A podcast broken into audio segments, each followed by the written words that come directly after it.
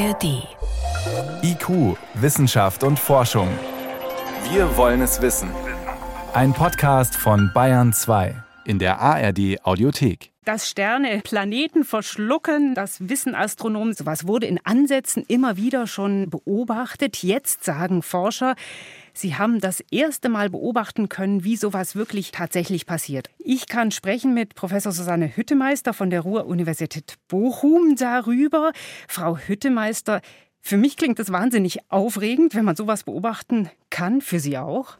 Das klingt absolut aufregend, weil wir natürlich von der Theorie her und auch von indirekten Beobachtungen immer schon den Gedanken hatten, dass Planeten in Sternen enden können. Das kann der Erde passieren in sechs Milliarden Jahren, wenn die Sonne sich aufbläht.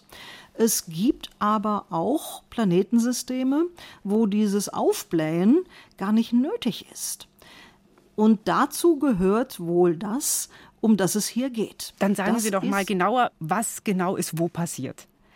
Es ist ein Planetensystem, das etwa 12.000, vielleicht auch 13.000 Lichtjahre von uns entfernt ist.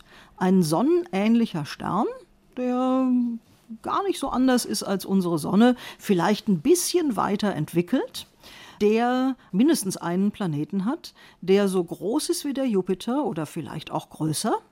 Und dieser Planet, ein sogenannter heißer Jupiter, der bewegt sich unglaublich nah an seinem Stern viel, viel näher als der Merkur, der innerste Planet an der Sonne.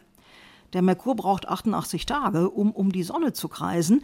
Dieser Planet braucht weniger als einen Tag, um seinen Stern zu umrunden. Oder besser gesagt, er brauchte weniger als einen Tag, denn jetzt gibt's ihn wohl nicht mehr. Und was hat man an diesem Stern jetzt beobachtet? Dieser Stern ist plötzlich um das ungefähr 25 bis 100-fache, das kommt ein bisschen drauf an, wie weit er wirklich weg ist, heller geworden, als er das vorher war.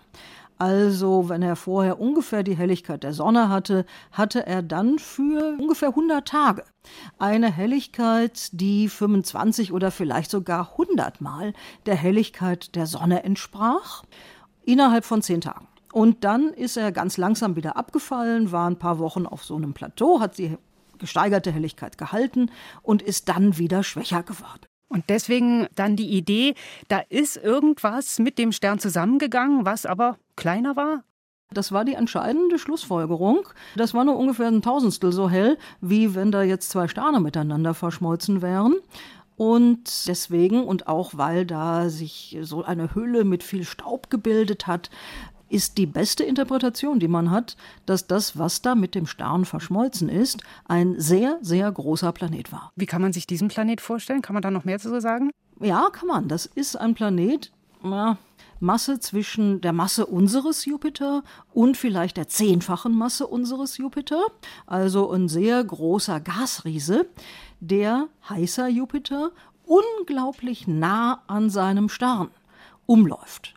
Die Umlaufperiode, also das Jahr auf diesem Planeten, war wahrscheinlich weniger als ein Tag. Also der rast ganz nah um diesen sonnenähnlichen Stern herum und da ist dann schon ein bisschen Sternatmosphäre. Modellrechnungen hatten vorher schon ergeben, dass diese Planeten durch Gezeitenkräfte nennt man das, abgebremst werden dass die also früher oder später im Stern landen. Also das heißt, dann wäre dieser Jupiter-Riese, dieser heiße Jupiter, wäre irgendwann auch reingestürzt, bevor der, also obwohl der Stern ja, ja. sich nicht aufbläst. Ja, ja, mhm. weil der so extrem nah dran war. Das hatte man aber bisher immer nur modelliert und vermutet und jetzt hat man das das erste Mal gesehen. Und jetzt haben die Astronominnen und Astronomen eben mal ein Signal gefunden, das genau das erzählt. Aber eigentlich passiert sowas ja mehrmals im Jahr in der Milchstraße, oder? Genau, das ist die Überlegung, dass es einmal bis ein paar Mal im Jahr in der Milchstraße passiert.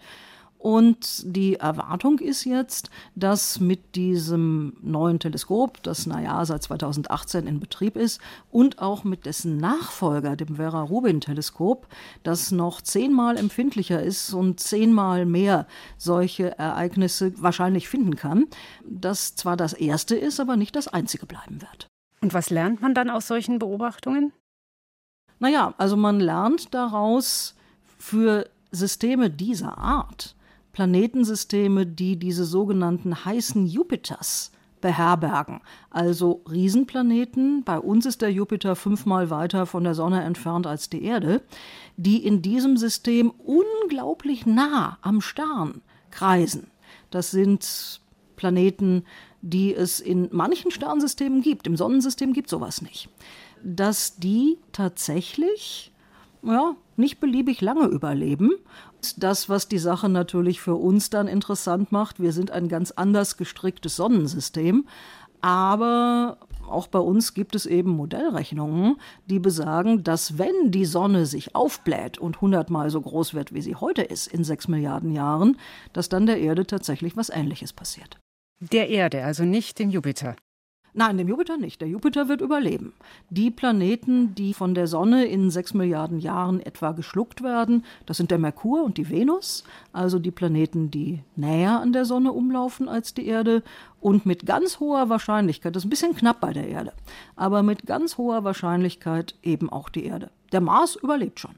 Ein Stern hat einen Planeten verschluckt. Das passiert regelmäßig in unserer Galaxie in der Milchstraße. Jetzt haben Astronomen das erstmals beobachtet. Das waren Hintergründe von Professor Susanne Hüttemeister von der Ruhr-Universität Bochum dazu. Vielen Dank, Frau Hüttemeister. Sehr gerne.